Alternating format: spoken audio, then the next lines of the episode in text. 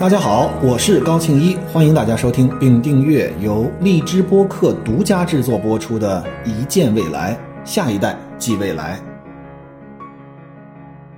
这次播客我们聊一个故事，这个故事呢发生在二零一三年，有一个叫潘博文的同学，他是在天津的一所中学里面，马上就要面对高考的一个高三学生。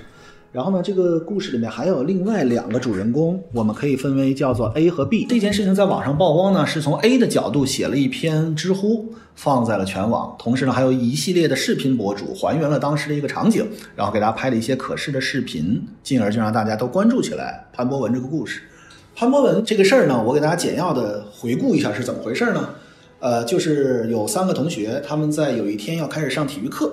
这个时候呢，他们体育课是按照各种项目来分的，比如说是打羽毛球，还是打乒乓球，还是去踢足球。每个项目等于说不是全班在一起，而是不同的班的同学混编，以兴趣爱好为核心，进行了一个分组的合作，能够去运动。这是一个前提基础，这就造成了为什么潘博文和 A 和 B 两个人不是在一个班的时候，他们会在同一个场景下出现。好，那这个故事是这样的。现在上体育课了，然后呢，他们来打羽毛球。这个时候呢，A 和 B 本来是在一开始打，但是呢，因为 B 嫌弃 A 的这个手劲儿太过大，他就呢说能不能重新组合一下。这个时候潘博文同学就出现了，然后呢，这个潘博文同学就跟 A 重新组成一对儿，两个人来打羽毛球。但是他们打羽毛球的过程里面呢，碰巧这个球掉到了这个地下室。如果大家呃岁数足够大的话，我们小的时候，我自己特别爱探险。原来我在我妈妈单位也是。呃，现在大家这种楼宇的物业都非常的好，大家可能不知道，在十年前或者二十年前那个楼啊，呃，这个物业的管控是相对比较弱化的，所以有很多的地方，它是只是用锁把它锁上，然后呢，用一些铁栅栏和架子来区分好地下室和外面的一个空间，它只是不让人进去，但是呢，很多东西都可以顺着那个很大的一个槽都掉下去。所以呢，他们这个羽毛球呢就掉到了地下室的这个应该是地下室外面的一个空间里面去。从上面能够看见羽毛球在下面，但是你手是够不着的。然后呢，A 和 B 这两个同学和潘博文他们就决定我们要去捡这个球。他们为什么要捡这球呢？其实本来一个羽毛球丢了就丢了，但是因为那个羽毛球碰巧是他们刚刚新买的，而且羽毛球还价值比较不菲，所以呢，他们就万般不情愿的前提下，还是要去地下室去取这个球。A 和 B 和潘博文一起下到了这个地下室里面，他们一起去找他们那个羽毛球。但是呢，因为潘博文的钥匙掉在地上了，所以呢，A 和 B 就继续往前走。潘博文在他那找钥匙。A、B 两个同学呢，进入了一个屋里面，具体发生了什么，我们就不再描述了。反正就是他们觉得很害怕，然后进而他们就迅速的逃离了这个地下室。而潘博文当时在找钥匙，而没有跟他们一起逃离到那个地下室。其实里面并没有发生什么，他们只是因为自己的恐惧而跑了。他们跑了之后呢，发现已经不是他们刚才下来那条路了。他们换了一条路。他们出来了之后呢，实际上是到了学校的后门，对面是一个小学。小学呢已经打了下课铃了，小学已经在放学了，就证明这是经历了一段时间过去了。然后这两个同学呢，A 和 B 就回到了他们的教室。这时候呢，他们就问刚才在外面给他们拿着球拍的 C，那个 C 也是放哨的功能，既然给他们拿着球拍，他就问 C 说：“球拍在不在？”C 说：“球拍都在我手里。”一共两个 A 和 B 的，他们俩说不对啊，那潘博文的球拍在哪里呢？这时候 C 说谁是潘博文？大家讲到这儿，大家就会觉得这好像是一个恐怖故事的开始了，好像一个人在我们默认已经就是在我们的生活里面的一个人，突然间好像被周围所有人觉得他好像不是在同一个空间里面了。他也没把这个事儿放在心里，但是呢，他一直在跟这个 C 去沟通的是，你把潘博文的呃羽毛球拍给弄丢了。而不是说这人是不是存在，但是 C 跟 A 所说的所有事儿是这个人根本不存在，我没有弄丢任何人的球拍，我手里就你们俩的球拍。B 同学跟 A 不是一个班的，B 同学就回到他自己的班里去了。然后呢，B 同学也经历了同样的崩溃，因为他的班里同学也不认识潘博文是谁。这时候呢，B 就又回来了，来跟 A 说说我们这班里都不是不认识谁是潘博文，然后。这发生什么样的情况了？这个时候，对于两个孩子的认知已经超乎了他的认知了。那为什么我们一直以来默认这是我们其中一个同学，突然间好像消失了，无影无踪，毫无任何可以查询的痕迹？他们说，那起码有一个人能够知道，就是体育老师，因为我们刚才上的是体育课，体育老师总会知道。我把我们几个人按照兴趣分在一组里面，我们在打羽毛球，他就去找了体育老师。体育老师说，这个人没有。我毫无任何的印象，而且我查签到表上也没有潘博文这个名字。好，那除了我们身边的同学们，又加上我们的体育老师都证明潘博文好像不存在在这个这个空间里面去。然后我们简短截说，这两个同学因为这件事情受了极大的冲击，然后呢，他们在当年的高考里面，然后也受了一定的影响。然后时间继续往下流走，其中一个人去了澳洲，然后另外一个人在上海做码农。他呢，应该是在二零一九年就开始写出了这个这篇知乎的帖子。他当时想说，我就把这个当成一个树洞，我把我这个故事需要排遣和宣泄一下。但是有很多的人会说，他讲的这个故事的一些细节是非常符合二零一三年在天津的一些情况的。所以呢，从侧面印证他的故事不是一个凭空编出来的一个故事。然后呢，这里面的最大的问题还出现在后续的一个情况，就是 A 和 B 之间的一个沟通。B 这时候已经在澳洲了，A 呢一直心里有这么一个结，一直在想当年这个事情怎么会凭空消失的一个同学。其实我脑子还在想一个问题：如果这个同学真的出现在你的身边，如果他消失，第一问责人不应该是你去问责，他的父母在哪里呢？如果这个人是真的出现在你的生活里面，我相信他的监护人一定是在二十四小时之内，甚至在下课之后就会说我的孩子去哪里了，而不是说一个有过这样一个经历，我跟你打过一个球，然后呢这样的一个同学去 claim 说这个人到底是谁。所以这是我我我其实听到这里我觉得不合理的一个地方。呃，简短截说，在后面 B 就跟 A 两个人之间呃有过这样一个对话，B 说你不要再继续纠缠这件事情了，把它放下吧，没有结果的，我们咱们。就忘了这个事儿吧，然后呢，这个网上就会有人说他用的这个词是咱们，而不是你忘了这个事情，说明 A 和 B 起码在 B 的角度是我们共同经历过的一个记忆，我们想把它抹去。但是又有人说这可能是一种，比如说我也经常说咱们，因为这个可能东北或者说北方人爱说咱们这个词表示亲切而已，并不是那么清楚的说你和我。这大概就是那个故事。一个本来在我们日常生活里面朝夕相处的，我们一起工作、一起学习，然后一起打羽毛球的同学，就这样因为下到地下室去找羽毛球，钥匙掉了而分兵两路了之后，就从此的好像从这个世界上就没有到来过一样。他的学号也被抹去了，他的后面的同学也跟上了。然后呢，他的这个所有能够显现出他，比如说当时是 QQ，好像还不是微信，QQ 的聊天记录，QQ 的这个对话框。，QQ 这个人，这个好友都不存在，这大概就是这么一个故事。我听完之后呢，我直观的反应，如果他是一个真的，我先宏观说给大家两个解释方案啊。平行世界这个是大家每个人都知道的，我们现在所处的是一个三维世界，我们是一个由长宽高三维立体组成的这样一个世界。我先说一个基本的概念，就是每维是什么？我给大家捋一捋十维空间，我们。从第一维开始聊到第十维，为了让大家比较简单的记忆呢，我觉得我可以分这个几个部分。一到三维大家都非常的明确，点、线、面、体，所有人都知道我们现在生活在一个三维的空间里面。四维加上一个时间的单向箭头，五六七维都是跟因果相关的。我们一会儿再说哪些是由因到果，哪些又是从果溯因。我们把五六七维可以放在一个。体系内进行讨论，到了八维，就是把前面七个维度把它当做一个点，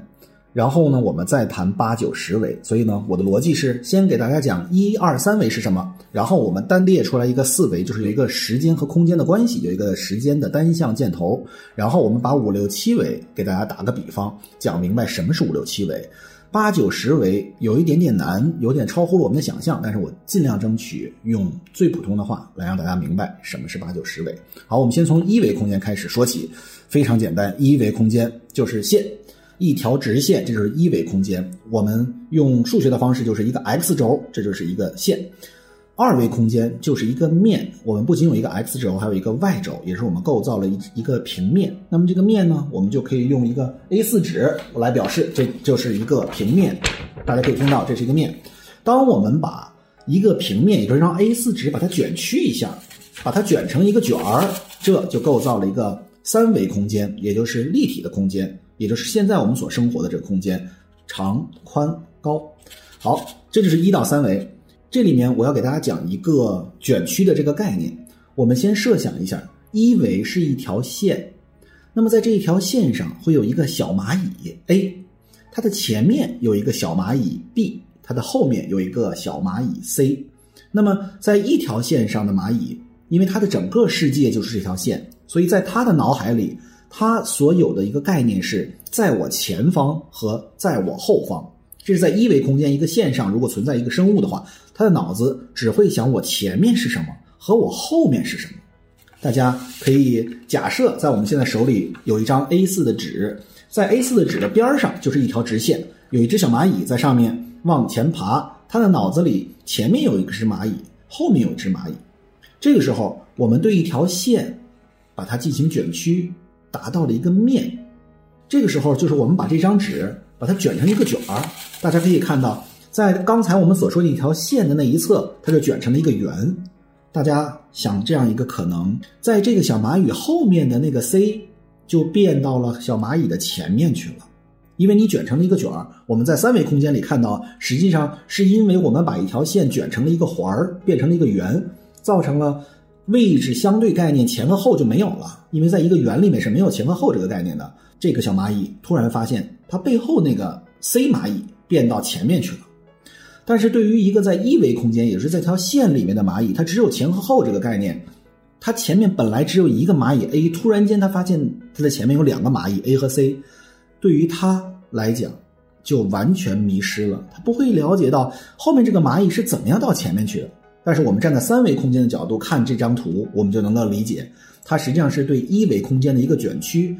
把原来的一维空间变成了一个二维空间，这就是我们的高维空间对于低维空间都是所做的一个卷曲。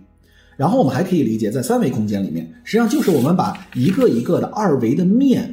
把它穿在一起，多加了一个 z 轴，进而我们就形成了一个体。这实际上也是我们对一个面进行卷曲。我们手里拿着一个 A4 纸，我们把它卷成一个卷儿，我们把它立在桌子上，这就是一个圆柱体。这就是一个面，这就是一个体，所以一到三维非常简单的理解。但是我们用一到三维和一个小蚂蚁在一条线上的故事，来让大家明白什么叫做高维度对低维度的卷曲。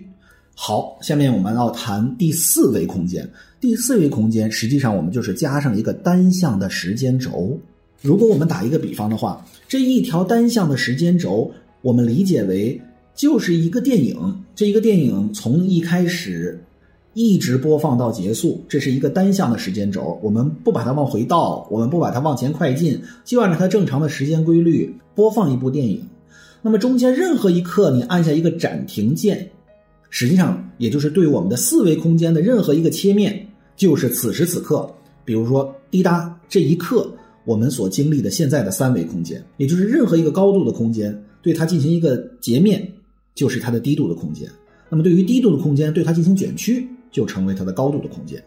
好，那么四维空间实际上就是在三维空间的基础之上增加了一个单向的时间轴，从过去到现在，从现在到未来，这就是四维空间，是在时间隧道里面的一条单程车票。好，我们再说五维空间，五维空间是什么？其实大家直观一想就能知道了。刚才这这是一趟没有回程的单程车票。有没有可能我们像看电影一样把它往回倒呢？把这个时间线索往回重放呢？有没有可能呢？那么这就是在五维空间，但是五维空间我们不能简单的理解为是四维空间的另外一条时间轴可以往回走。它从五维开始，五维、六维、七维，我们要引入一个概念，就是因果关系这个概念。比如说我们在四维空间里面，因为我在小的时候学的是工科，所以现在我成为一个计算机学者。因为熊浩老师在小的时候学的是法学，所以今天熊浩老师成为了著名的复旦大学法学院的副教授。所以这是有一个因果关系以及单向箭头的。那么，如果我跟熊浩老师想，我们的人生有没有一种其他可能？会不会我们在平行空间里面，我们从事不同样的工作？在四维空间就不能够做到，因为它的箭头是单向的。它已经形成了今天的我和熊浩老师，这是一个结果。那么，如果在五维空间里面，我们就可以多加了一个返回键，我们可以倒带，我们可以回到过去，在五维空间里面，同时做出另外一个选择，进而人生再继续的按照四维空间的那个单向箭头单程车票，没有返程的列车继续发展。什么意思？举一个例子，我回到了过去，我选择在高考的时候考法学院，我去学法学。而熊浩老师跟我一起退回了过去，他在高考的时候填报的是计算机专业，那么进而我们俩五维的时间轴退回到了过去，重新做出一个选择，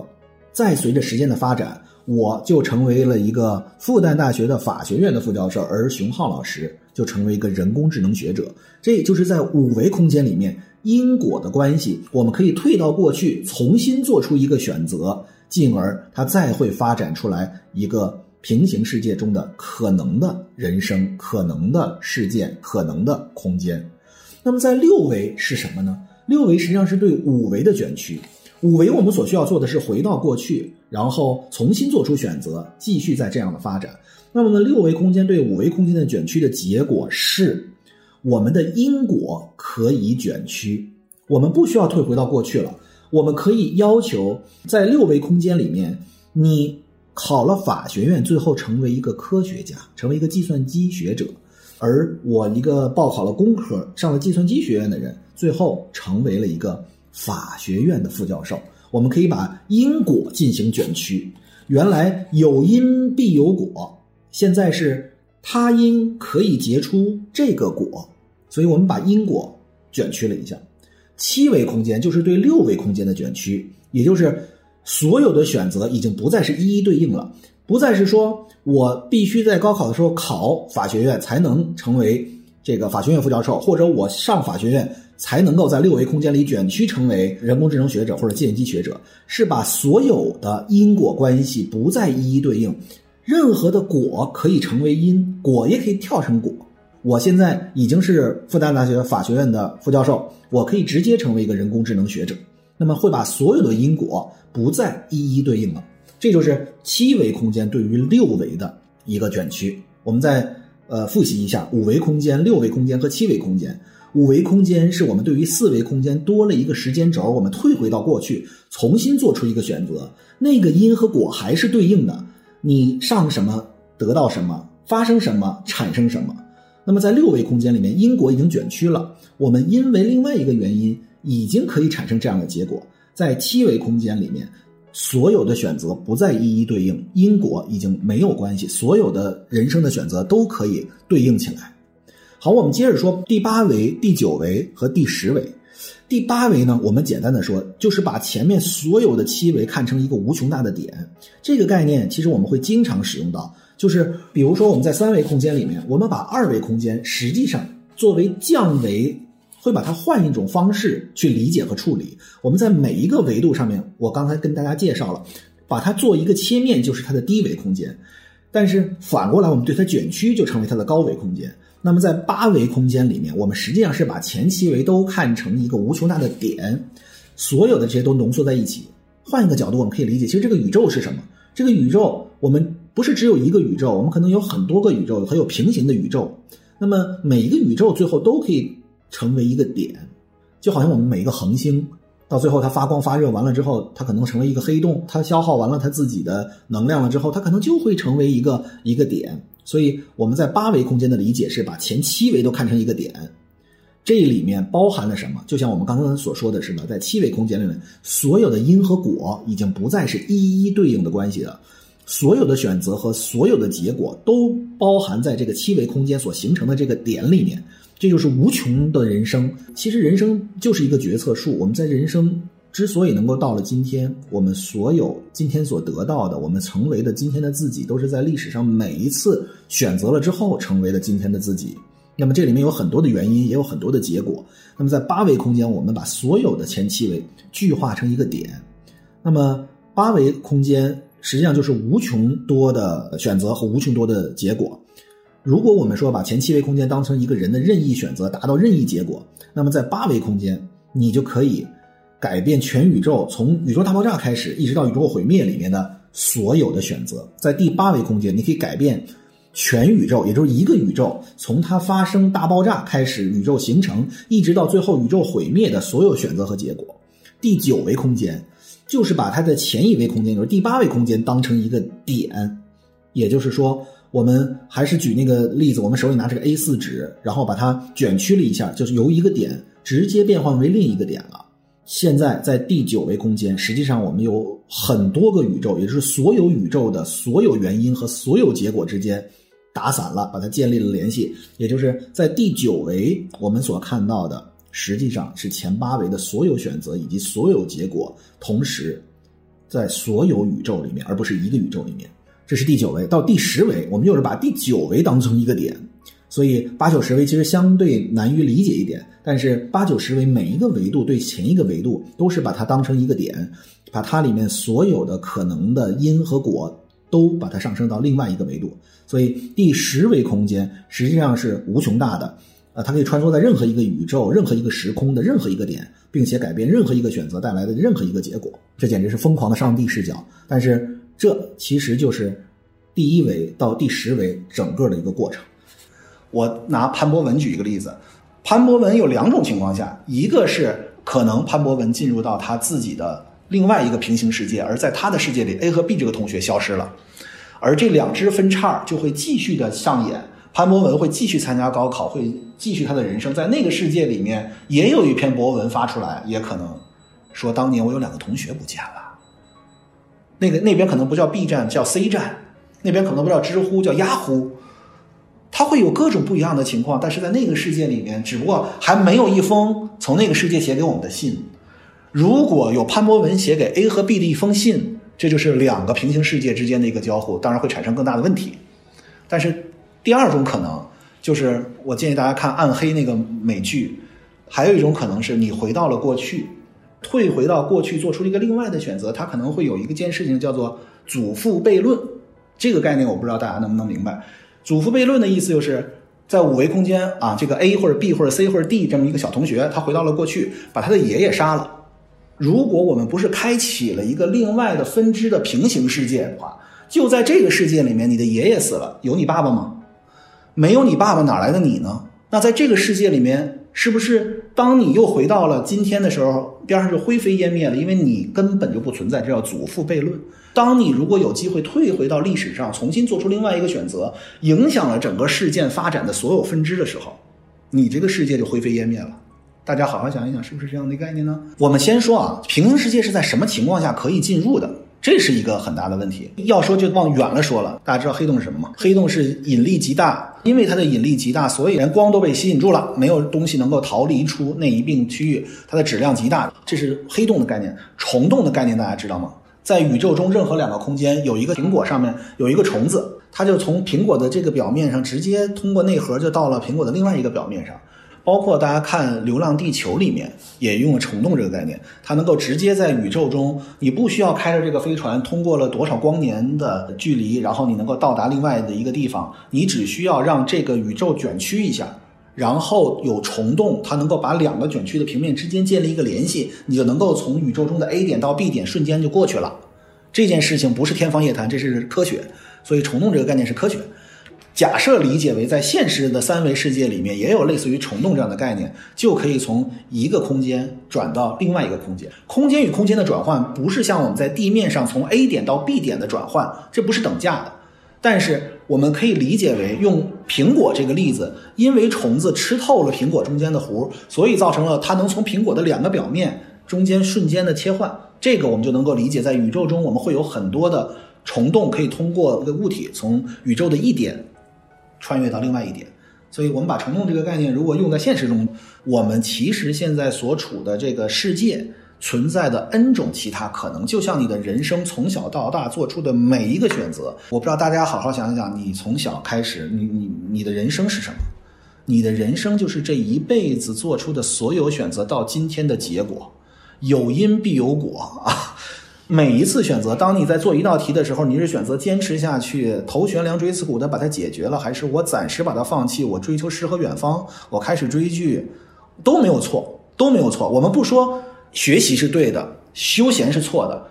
看书是对的，追星是错的，我们不做价值的评判。但是你的所有积累到今天，你的能力、你的视野、你所呃对世界观、人生观、价值观和你能够周围的谈笑共如往来无白丁的这些。你所聚集的势能，完全决定于你之前所做出的每一个选择，最终到了今天。你可能会说，有些选择没有那么大，不像高考，我是应该考清华还是考北大？呃，可能就是我今天应该吃个鱼香肉丝和炒饼呢，我还是应该吃个京酱肉丝配米饭呢？这些都很重要，不是说只有重要的决策才形成了你的今天，因为你每一个决策，小的决策的积累，其实是为你在做大决策之前是做了一定的铺垫的。这实际上是对因果的一系列卷曲和变化。我们说有一些因会产生一些果，其实我们的人生，包括像潘博文的人生也是一样。我们的人生能够形成到今天，就是我们做出了无数的选择。这个我们在计算机里面有一个叫决策树，我们叫 decision tree。那么对于决策树，实际上就是我们，比如说今天我是吃饭还是不吃饭两个选择。比如说我喜欢赤橙黄绿靛蓝紫有七个方向，我到底喜欢哪一个？对于每一个具体的问题，我们都有无数的选择。我们是高考考文科还是考理科？我们是喜欢跟 A 在一起和 B 在一起？其实我们的人生就是无数次的选择，最终来形成了今天的你。那么在今天的你之前，我们要经历了很长时间的持续的选择。我们无法其实确定每一个选择都是正确的，因为每一个选择实际上就给你自己的人生开启了一个平行世界。你可能偶尔会想，我当年如果没有做出这个选择，我们会不会到其他的一个更好的环境？会不会我们能够有更好的价值？其实我想说的是，我们总是把因果性和相关性把它混淆了。我们这一生很少，包括高考在内，也很少有一次的选择能让我们说，我们今天的成功可以归功于那一次的选择。他们是相关的，但是并不是真正的因果。这也是我们之前老在讨论的，说价格是不断的变化的，而价值却是永恒的。其实价值也不是永恒的，一个价值一定要看你在哪一个价值评判体系里面。有一件事情对于你来讲是非常有价值，但是对于另外一个人，可能他视之为粪土。淮南为橘，淮北为枳，这其实就是同样一个东西，在不同的价值体系和判断标准以及它所滋生的土壤和环境下，它体现的价值是完全不同的。所以。我们这一生也许有很多的平行世界，而在其他的平行世界里面的我过得是不是比现在的好，我们不知道。从我的角度，我们尽人事后听天命。我每一次做选择的过程里面都尽到了最大的努力，就好像当潘博文和学生 A 和 B 同样看见那一束光的时候，你是不是上那一束光冲出去了？我想，我们每一个人对于价值的判断和对于人生的理解。其实都是不一样的。谢谢大家今天的陪伴。